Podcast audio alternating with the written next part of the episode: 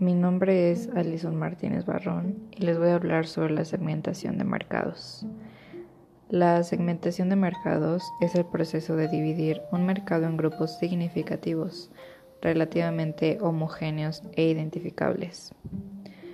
Algunas de las razones por las que le recomendaría a un empresario del servicio turístico que utilice la segmentación de mercados es que puede tener rentabilidad, identificación y mensurabilidad, accesibilidad y capacidad de respuesta.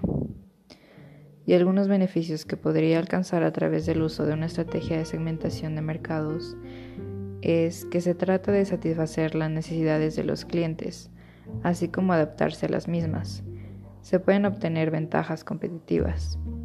La estrategia de segmentación es necesaria para poder realizar una estrategia comercial diferenciada y por lo tanto la hace más efectiva.